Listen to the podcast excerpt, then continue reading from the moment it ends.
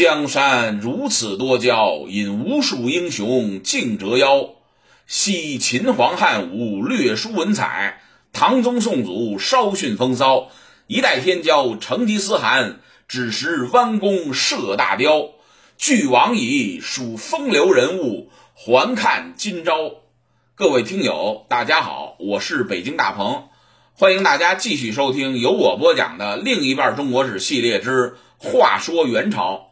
咱们书接上文，上一集咱们讲到啊，一群从女真军国追兵的虎口里脱险逃出升天的一个市委部落呢，大约七十余户，他们就流亡逃到了拿破仑的草场，因为饥饿难耐呢，就偷吃草籽儿。拿破仑呢和他的六个儿子为了保护自己的草场，就和这个流亡的市委部落厮杀，最终呢寡不敌众，拿破仑和他的六个儿子全部战死。幸免于难的拿破仑的第七个儿子纳臣巴阿突，听说家里的变故之后呢，就从贝加尔湖岳丈家急忙赶回自己的部落。当他赶到自己部落的驻地一看，当时就傻眼了，已经是一片狼藉。最为惨重的损失是什么呀？就是家里的几百匹马都没有了，很明显已经被仇家洗劫一空。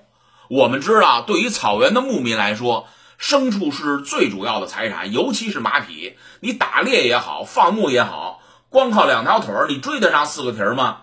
所以说，都得靠马匹。那陈把阿秃就暗下决心，我一定要复仇，不仅复仇，还得把被抢走的几匹马全部夺回来。蒙古人信奉的最高的神叫长生天，因为老天爷是永生不灭的。这个时候呢，也真是长生天保佑。部落里的一匹马就跑回来了，可能是老马识途，思念旧主。于是呢，纳琛拔秃就骑着这匹马直奔仇家的营帐去了。行至半途呢，纳琛拔秃就发现前面走着两个猎人，骑着马一前一后，肩膀上还架着鹰。纳琛拔秃一眼就认出来，这俩人肩膀上架着的鹰啊，正是哥哥驯养过的鹰。不用说，这两个人就是灭他们家的仇人。那神把阿秃呢不动声色，驱马就接近了后面的那个猎人，就跟他攀谈起来，就问啊：“你们这个部落叫什么名字？你们家住哪儿？”草原上的人呢，心地都比较坦诚，比较实在。我们常说呢，害人之心不可有，防人之心不可无。可是这个人呢，连防人之心也没有，有一说一，有二说二，竹筒倒豆子似的，一股脑儿全都交代了。我们是什么什么部落？我们最近呢特别得意，抢了黄金家族好多匹马。现在我们要往哪儿哪儿去？一五一十都跟纳申把阿秃说了。果然是毁家仇人。纳申把阿秃一听这话，那是怒从心头起，恶向胆边生。趁着前面那个人呢隔得远没注意，一刀就把后面的这个猎人给捅死了。紧接着呢，纳申把阿秃又不动声色的骑上了这个人的马，把这个人的尸体呢就拴在马尾巴后头。然后呢，驱马追赶前面那个猎人。前面的那个猎人呢，喝着小酒，一路高歌，正得意的往前走着呢。一回头就看见那神骑着马过来了。这个人估计呢也是喝大了，他都没看出来，迎面过来的这个人根本就不是自己的伙伴。他还对这个纳神把阿图说什么呀？你马后边那个人怎么老在地下躺着？你把他叫起来行不行啊？话音未落，纳神把阿图冲到跟前。一刀就把这个醉醉鬼也给干掉了。干掉这两个仇人之后呢，纳琛拔秃啊，就在这匹老马的带领下，最终找到了仇人部落的宿营地。到这儿一看呢，简直是长生天再次保佑。为什么这么说呢？原来这个市委部落之前呢，被女真金国打的差点灭族，虎口脱险呢这七十户幸存者呢，万万没想到，现在发了这么大一笔横财。这种天上地下的巨大反差，让他们兴奋的有点忘乎所以。曾几何时，亡命天涯，朝不保夕，转眼呢就几乎灭了博尔之金黄金家族。不仅灭了他们，而且还抢了他们家的几百匹马。这帮人就在草原上载歌载舞，彻夜狂欢，喝的是酩酊大醉，不省人事。抢来的几百匹马呢，就放养在山下，只有几个小孩在那看着。那臣把阿秃一看，机不可失，时不再来。立即飞身冲下山去，一刀一个就把看马的这几个小孩全部干掉。然后呢，就把本属于他们黄金家族的这几百匹马呢领回了自己的居住地。纳臣把阿秃知道仇人呢是不会善罢甘休，所以呢，就带着自己的侄儿海海都回到了自己的岳丈家。纳陈把阿秃的岳丈家呢，在贝加尔湖畔。他们到这儿呢，慢慢积蓄力量，等实力发展起来以后呢，纳陈把阿秃就辅佐自己的侄儿海都做了部落的首领。海都呢，确实很有王者风范。他做了部落的首领之后呢，开始四方招募牧民，只要你愿意投奔我，我就敞开大门收留你，好酒好肉分给你，还分给马匹、帐篷。于是，草原上的流浪汉、盗马贼、弓箭手纷纷前来归附，海都部落的实力就变得越来越强大。最终呢，在海都的率领下，一举灭掉了当年杀害他父亲、叔叔们和祖母拿破仑的那个市尾部落。在蒙古人看来啊，复仇是一件很神圣的事儿。根据蒙古史书的记载啊，海都把仇人部落灭掉之后呢，在大家的一致推举下。海都就做了蒙古部落的可汗，这里大家要注意的是啊，海都是蒙古部落的可汗，可不是整个蒙古草原的可汗，这跟后来成吉思汗这个可汗完全是两码事儿。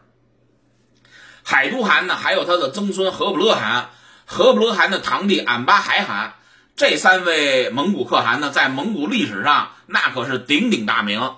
蒙古部落呢，以乞颜为姓氏，乞颜的意思就是尊贵的意思。和不勒汗呢，在蒙古的历史上是一颗光彩夺目的巨星，他干了好几件惊天动地的大事儿，史籍上呢大书特数了一笔。和不勒汗呢，统领蒙古部落的时期，正是生长在白山黑水之间的女真人建立大金国的同一时期。女真金国呢，不断壮大，最终吞辽灭宋，成了从黑龙江到淮河以北广大地区的唯一霸主。这个时候呢，和不勒汗居然敢跟最强盛的大金国叫板。蒙古部落的牧民呢，经常去骚扰金国的边境，强掠金国的牲畜和人口。当时的金国皇帝，有的史籍上记载的是太宗完颜乌齐买，他的汉名叫完颜晟；也有的史籍上记载的是金熙宗完颜亶。我觉得应该是金太宗完颜乌齐买的可能性更大一些。金太宗完颜晟啊，就想见一见这个桀骜不驯、屡犯大金国的蒙古部和不勒汗。既然这个人这么不好打交道，硬的不行，咱就来软的，逢强智取，遇弱活擒。金太宗呢，就觉得蒙古人是土包子，也没见过什么世面，给和布勒汗点金银玉帛、好酒好肉招待他，可能他就不跟我们大金国作对了。于是呢，金朝皇帝呢，就向和布勒汗发出了盛情邀请。和布勒汗呢，就来到当时的金国都城上京会宁府。和布勒汗到这儿一看，我的天哪！金国的宫殿也太壮美了。蒙古人当时还是住帐篷，而且是很简陋的帐篷，有的时候甚至连帐篷都没有，席沐天席地。所以和布勒汗来到金国的宫殿前啊，这就是刘姥姥进大观园的这种感觉，看什么都新鲜，什么都要看看，什么都要摸摸。哎，金朝皇帝呢，对和布勒汗也很好。三日一小宴，五日一大宴，上马一锭金，下马一锭银，请他吃山珍海味，还有从宋朝抢来的中原美女陪酒侍寝。在酒席宴上呢，金国的君臣就惊讶的发现，和布罗汗的饭量大的惊人，肉是一盘一盘的吃，酒是一坛一坛的喝，十几坛酒下去了，一点事儿都没有，八大盘肉，两只整羊都干进去了，还是吃不饱。这和布勒汗的饭量怎么这么大，大的惊人？你说他得有多大力气？蒙古人要是都这样，这可真是我大金国的心腹之患，不如早点出之。其实呢，道理也很简单，何不勒汗呢粗中有细，你千万别以为不识字、没文化的文盲就一定傻，根本呢就不是这么回事。何不勒汗呢，他是怕金国皇帝在酒肉里下毒，所以呢，喝完一坛子酒之后呢，马上就去厕所，一按肚子，哗，全吐了。回来之后呢，接着喝，喝完接着吐，吐完接着喝。你说这种喝法，他能有底儿吗？何不勒汗呢是吃了吐，吐了再吃，但他的随从呢没有他这么多心眼儿，可劲儿造啊，暴搓这些珍馐美味。何不勒汗一看随从吃了都没事儿，自己呢也就逐渐放开胆子开始吃喝。你这么一来呢，逐渐就喝高了，一喝高了就开始得意忘形。何不勒汗呢，醉醺醺的走下席位，摇摇晃晃的来到了金国皇帝完颜乌齐买的面前。他就去大着胆子就揪这个金国皇帝的胡子。为什么我前面判断这个时候的皇帝是金太宗完颜晟呢，而不是金熙宗完颜亶？因为金熙宗继位的时候只有十五岁，还是一个少年天子，应该没有这么长的胡子。金太宗呢是他爷爷辈儿，所以呢他应该有长胡子。金国的大臣呢一看皇帝的胡子被这个野蛮的蒙古人揪来揪去，金国满朝的文武大臣全都急眼了。平辽灭宋之后啊，金国已经开始汉化了，很讲究君臣之间的礼，跟皇上一块光着身子下河洗澡的时代已经一去不复返了。现在看到有人就敢，竟然敢揪我们皇帝的胡子，金国大臣一个个是怒不可遏，拍案而起。有的大臣甚至就拔出腰间的佩刀，就要宰了何不勒汗。何不勒汗一看这阵仗，就有点吓傻了，马上这酒就醒了。吓出了一身的冷汗，赶紧扑通跪在地下请罪，说：“我是个鞭笔粗人，不识朝廷礼法，犯下如此重罪，请皇帝陛下惩罚。”金太宗完颜晟哈哈一笑，心想：“咱们请何不勒汗来的目的，不就是想怀柔远人吗？现在拔刀弄枪的，岂不坏事？”于是太宗完颜乌齐买就说：“啊，咱们女真人跟他蒙古人一样，都是好饮的民族。”哪回酒宴上不放倒几个？这很正常，没什么大不了。金太宗呢如此大度，何不勒汗呢赶紧叩头谢恩。金太宗完颜晟接着说啊，我赏你一些绫罗绸缎，你以后啊也不要再跟我们大金国作对了，咱们世世代代友好下去，可好？何不勒汗呢拿到绸缎之后，心想此地不宜久留，万一皇帝老儿待会儿翻了脸要杀我怎么办？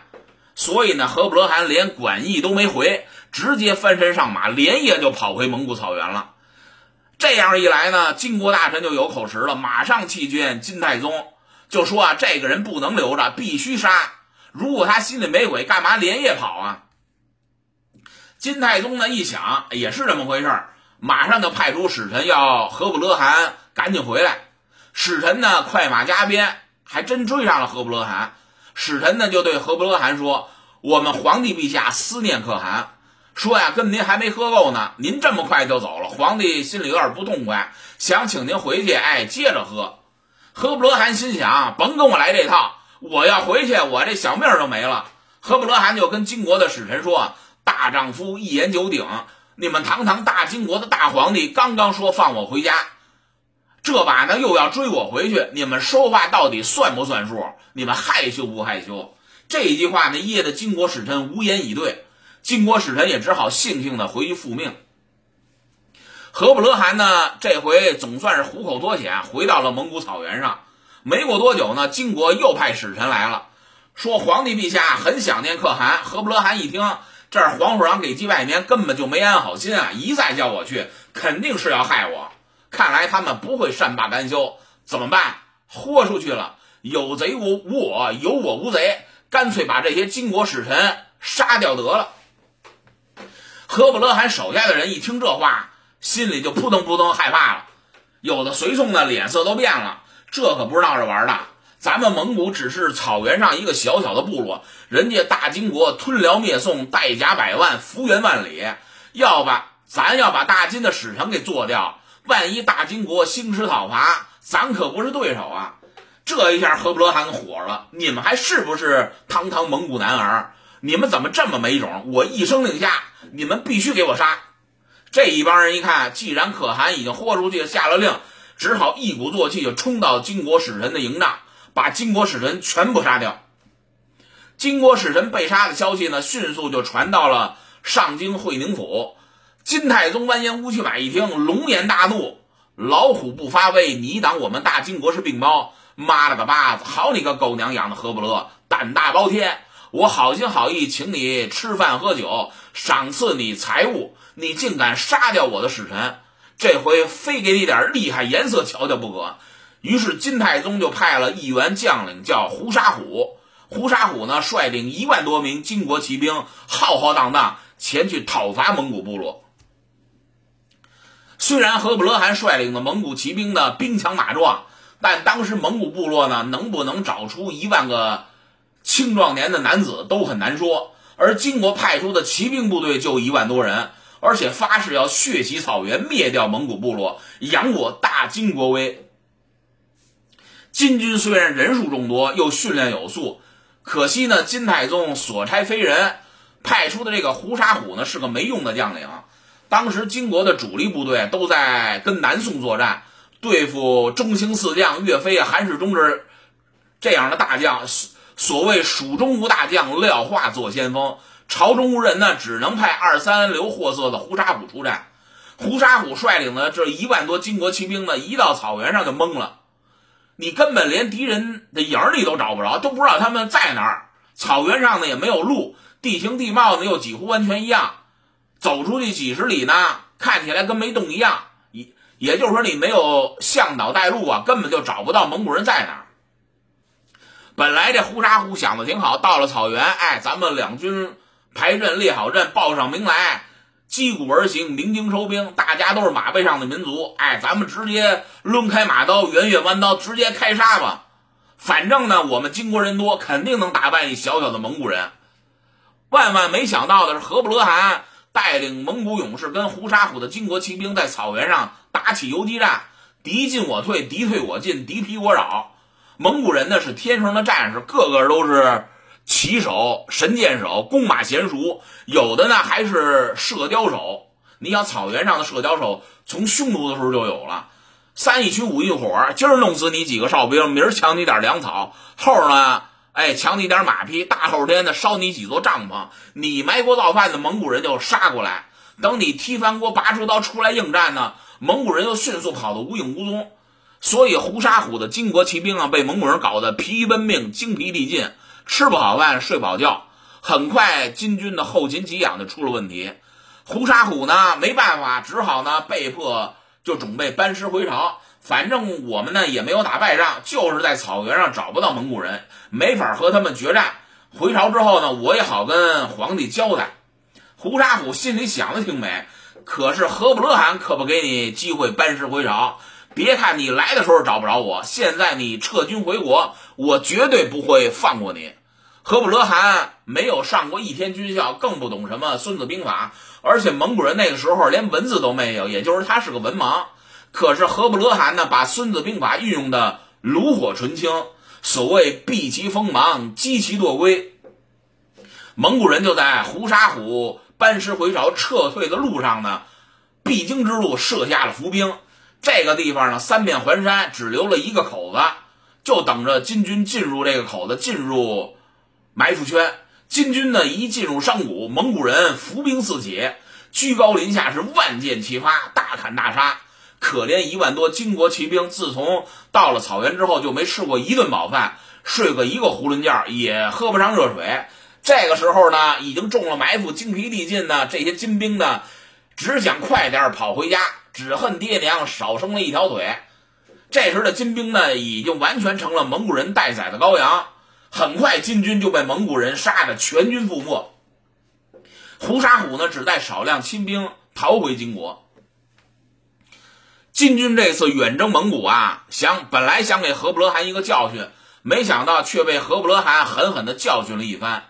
从何不勒汗以弱胜强打败金军的这场战役中呢，我们已经隐隐可以看出黄金家族的骁勇善战，也依稀可以看出日后。成吉思汗称霸草原的影子，胡沙虎呢打了败仗回去之后呢，史籍也没有记载太宗皇帝怎么处理他，因为金太宗很快就驾崩了。金太宗归天之后呢，由金太祖完颜阿骨打的嫡长孙完颜亶继位，这就是金熙宗。金熙宗完颜亶继位之后呢，他的远房叔祖完颜昌等人揽权，主张对宋议和。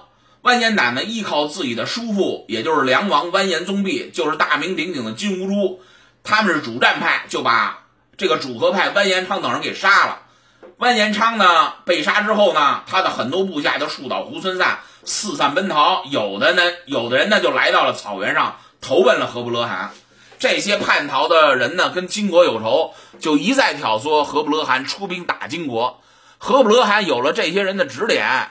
很快就占了金国二十几个城寨，在这种情况下，完颜亶匆匆就与南宋迅速达成了天眷合议。金宋之间能够达成合议呢，其中有一个重要的原因，就是金国想腾出手来专门对付正在崛起的蒙古部。在金国的将领中啊，第一名就是金熙宗完颜亶的皇叔梁王完颜宗弼，也就是大名鼎鼎的金国四太子《说岳全传》里的金兀术。完颜宗弼呢是对宋作战的总指挥，如果要让他去对付蒙古，就必须尽快结束宋金战争。金宋战争一结束呢，完颜宗弼就统帅大军出出征蒙古。史籍上记载啊，光神臂弓手一个兵种，金兀术就调了八万人。所以说，你可以想象这支征伐蒙古的大军人数咱有多少？几十万肯定是有了。这等于是金金国几乎是倾全力而来，一定要把蒙古人扼杀在摇篮里。结果呢，完颜宗弼这样的百战名将来到蒙古草原之后呢，依然是一筹莫展。他虽然没有像呼沙虎一样被人打得满地找牙，但是呢，他跟呼沙虎的遭遇完全一样，还是找不着蒙古人在哪儿，而且情况更为糟糕。因为胡沙虎呢只有一万多人，不需要太多的给养。万延宗弼呢，光神臂弓手就带来了八万多人。你这么多人来给养，可能就是个大问题。万延宗弼呢，审时度势，就给侄儿金熙宗完颜亶上书，说什么呀？咱们常年对外作战，师老兵疲，劳而无功。